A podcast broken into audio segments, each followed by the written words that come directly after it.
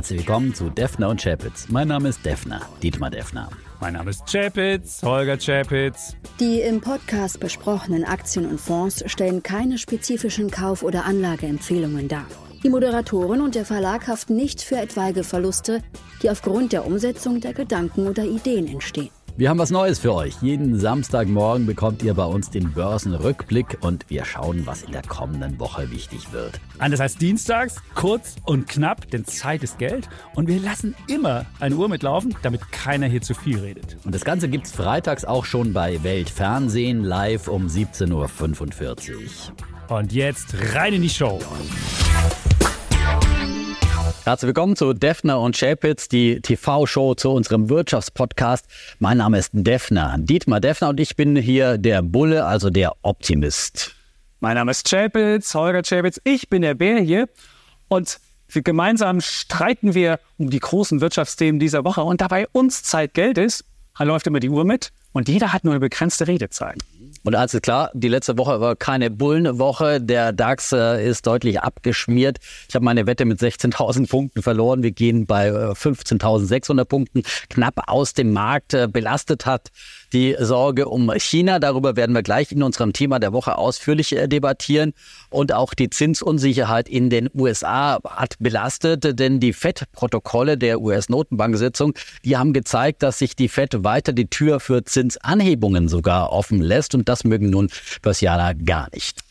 Nicht nur bei deinem DAX lag so falsch, lieber Defner, auch beim Thema. Und da hatte der Economist diese Woche getitelt, ist Deutschland schon wieder der kranke Mann Europas? Und du solltest häufiger einfach mal auf den äh, Bär hören, äh, Defner. Aber da muss ich mal äh, einschreiten, weil der Econom Economist hat nämlich ein Fragezeichen hinter seine Titelgeschichte gemacht und hat im Resümee auch geschrieben, dass äh, Deutschland nicht so krank ist wie 1999, als es zum letzten Mal diese Geschichte gab, die Aufsehen erregt hat und dass Reformen aber weiter nötig sein. Und genau das war ja meine Argumentation in der letzten Woche. Also immer gut zu hören, ja.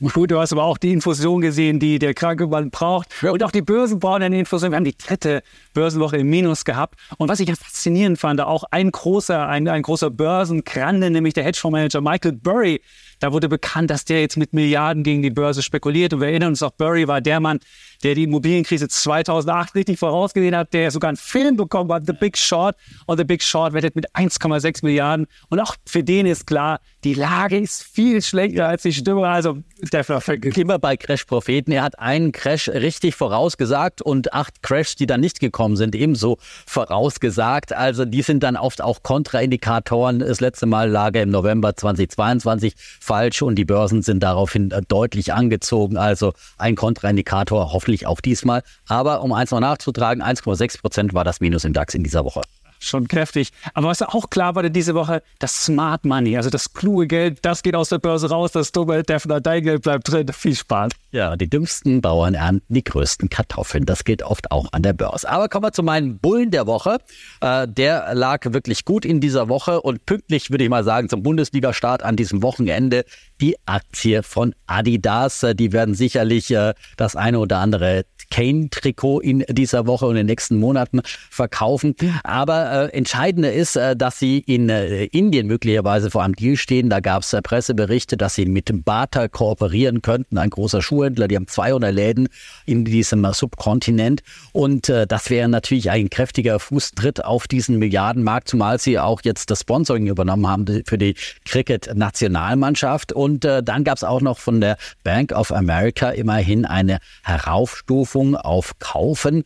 Die haben es unter anderem begründet äh, damit, dass Terrace-Schuhe, Sneaker jetzt besonders gefragt sind. Und du erinnerst dich, im Podcast habe ich darauf hingewiesen, als ich die Sambas gekauft habe, dass die jetzt mega hip sind. Und dann ist ja auch noch das äh, Finale der Fußballfrauen an diesem Wochenende. Da ist mit Spanien auch ein Adidas-Team im Finale. Und wenn die gewinnen, dann gibt es nochmal Trikotverkäufe on top.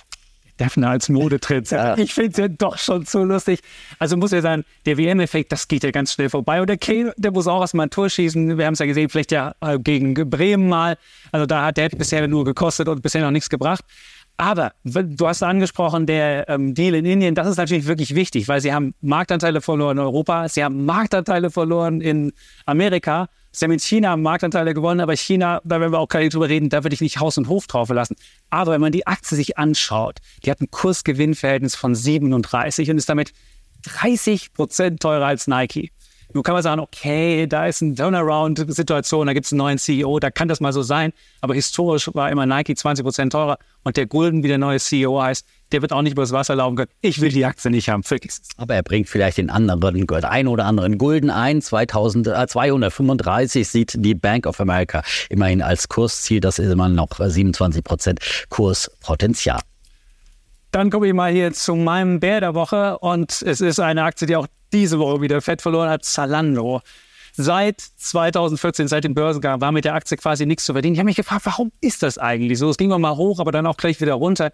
Es ist eigentlich ein althergebrachter ähm, Online-Händler, der aber verschiedene Marken auf seiner Plattform ähm, bündelt und die dann weiterverkauft, kauft günstig in China ein und verkauft sie dann teuer hier weiter. Dummerweise kommen jetzt die Chinesen selbst nach Europa. Die machen das Spiel noch ein bisschen besser. Die können äh, die Margen von Zalando kaputt machen. Sie sind nicht besonders innovativ. Also für mich ist Zalando wirklich der Karstadt ohne Rolltreppe treffen? Na, würde ich schon eher sagen, das KDW ohne Rolltreppe, äh, denn sie setzen ja zuletzt immer mehr auf Premium-Marken, haben jetzt neue Kooperationen mit Shiseido im Kosmetikbereich oder Lululemon äh, verkündet und äh, gehen diese Strategie konsequent weiter. Und äh, das KDW in Berlin wurde ja auch nicht von den Billigheimern von Primark vertrieben. Also das sind ganz unterschiedliche Kundengruppen und damit ist wirklich auch Premium Geld zu verdienen. Zuletzt haben sie ja bei rückläufigem Umsatz aufgrund der Kaufzurückhaltung den Betrieb Betriebsgewinn trotzdem verdoppelt und äh, das ist ein gutes Zeichen, dass sie ihre Kosten im Griff haben.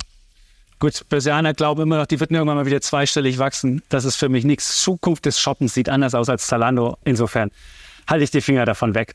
Unser Thema der Woche, und das ist wirklich das Thema der Woche, das ist China. Und wenn man die, die ähm, Nachrichten gehört hat, die aus China kamen, dann könnte man denken, das wäre das wäre nicht die zweitgrößte Volkswirtschaft und der wichtigste Handelspartner von Deutschland, sondern könnte man denken, das wäre irgendeine Gurkenrepublik. Das sind die Immobilienpreise gefallen. Der größte Immobilienfinanzierer musste pleite haben. Der zweitgrößte in Verzug geraten.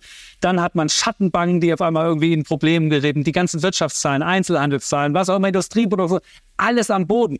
Und jetzt kann man natürlich sagen, die Chinesen versuchen alles zu retten. Sie mussten auch noch investieren in den, in den Yuan, in die Währung, um irgendwie das wieder nach oben zu bringen, haben die Zinsen hektisch gesenkt.